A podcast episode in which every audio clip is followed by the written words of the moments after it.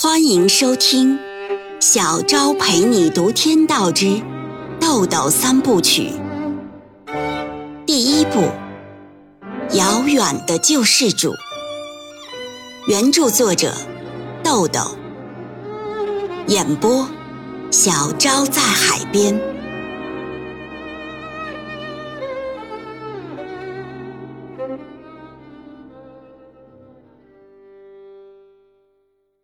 第五十章，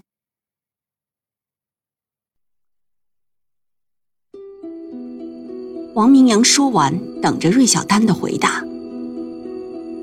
芮小丹肯定了他的观点，说：“嗯，确实如你所说。如果神计划管理着人类历史的发展，那么饥饿、灾难、罪恶，也该是神计划之中的事儿。所以人就有理由怀疑。”神是要拯救人，还是要折腾人呢？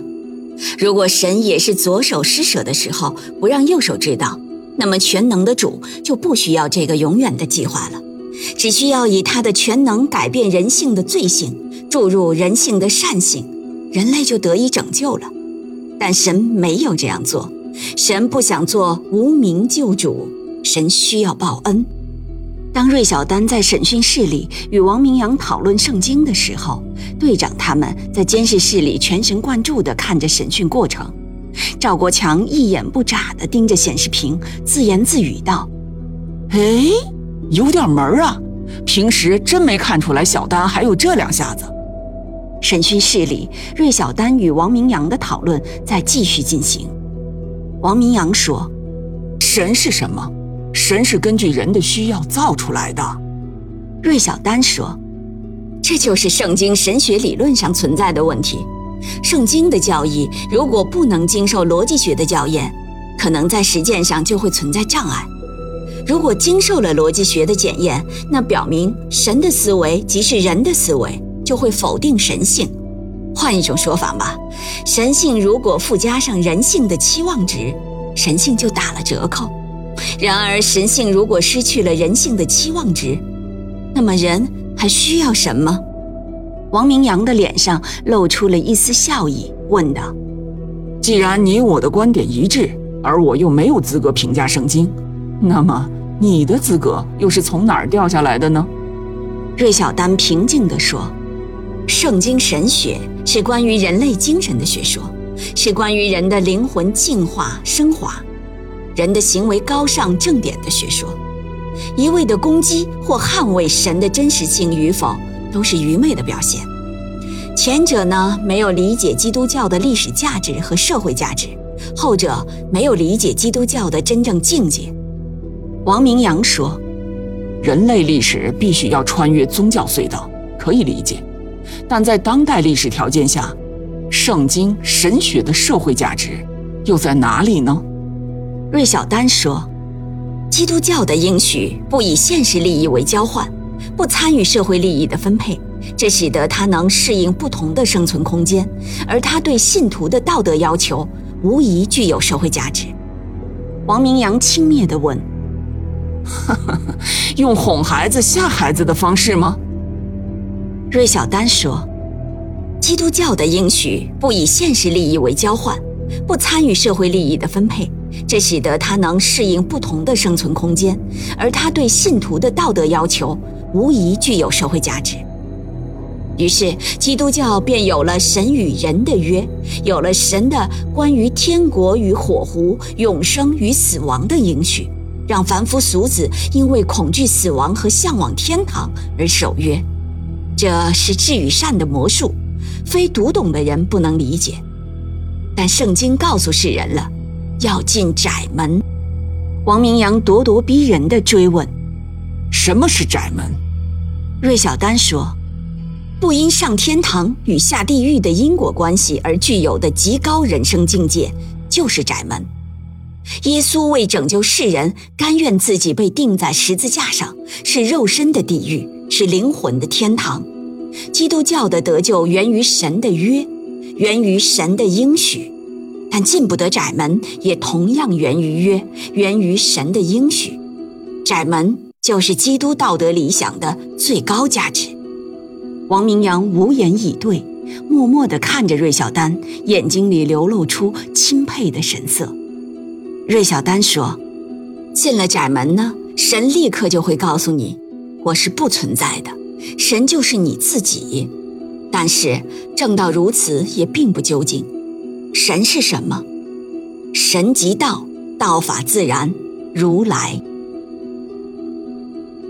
过了好一会儿，王明阳才惊叹地说了一句：“啊，自愧弗如啊！”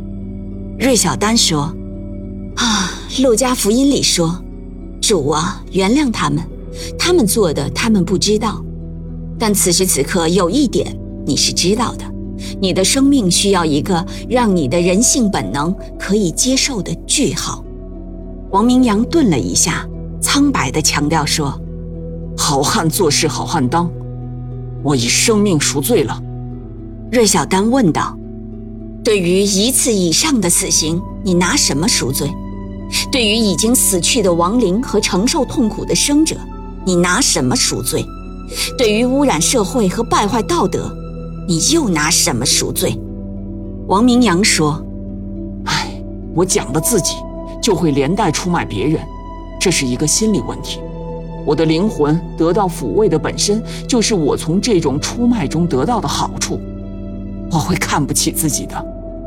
芮小丹说：“出卖与背叛是两个概念。如果你是背叛邪恶，上帝都会加冕这种背叛；如果你的老大对一个将死之人清洗一下灵魂都不能理解，这种老大，不评价也罢。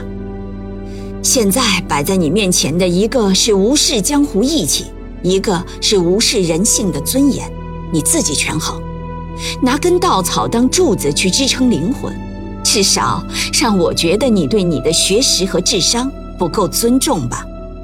王明阳沉思着，没有说话。芮小丹说：“还人性一个清白，还社会一个公理，你的灵魂就得救了。”王明阳问：“将死之人呀？”得救了又有什么意义呢？芮小丹说：“一小时、一分钟都有意义，哪怕只有一分钟，人字就有尊严了。上苍会赐你带着一颗纯净的心，走进你灵魂的天国。”王明阳故意以一种无赖的口吻问道：“如果我无视这些，就是不说呢？”芮小丹盯着他的眼睛，用极其平静的口吻说。文明对于不能以人字来界定的人无能为力。我除了鄙视和震惊，不会再有第三种反应。人的法则是，一颗阴暗的心永远托不起一张灿烂的脸。这不是卫道士的说教，这才是人性。王明阳茫然地问：“天国，天国在哪儿？”芮小丹庄重地说。天国在你心里。审讯室里的场面在审案过程中并不多见，几乎感觉不到审讯的气氛，更像是两个人在谈心。无论是王明阳的表情，还是芮小丹的表情，都看不到对抗的成分。王明阳彻底折服了，有了一种欲将解脱的欣慰感，真诚地说：“感谢上帝。”让我打你的那一枪是颗臭蛋，谢谢你给了我一块净土。芮小丹说：“想抽烟吗？我呢，听说你抽三五烟。”王明阳尴尬一笑说：“我有自知之明，算了吧。”芮小丹从公文包里拿出一包三五牌香烟和一支打火机，走到王明阳跟前，递给他一支烟，并给他点上，又回到座位。王明阳说：“ 谢谢。”芮小丹说：“不谢，这只是我对忏悔的人表达一种态度。”王明阳点燃香烟，深深地吸了一口，平静地开始了自己的叙述。监控室里没有一个人说话，只有录音录像设备在工作。监视室里，队长皱着的眉头已经舒展开了。他已经看到了满意的结果，轻松地将身体靠在椅背上说：“我就不信这丫头一夜就成精了。”这次提审连续进行了八个小时，芮小丹和王明阳都没吃中午饭。当芮小丹走出审讯室的时候，已经是下午四点多钟了。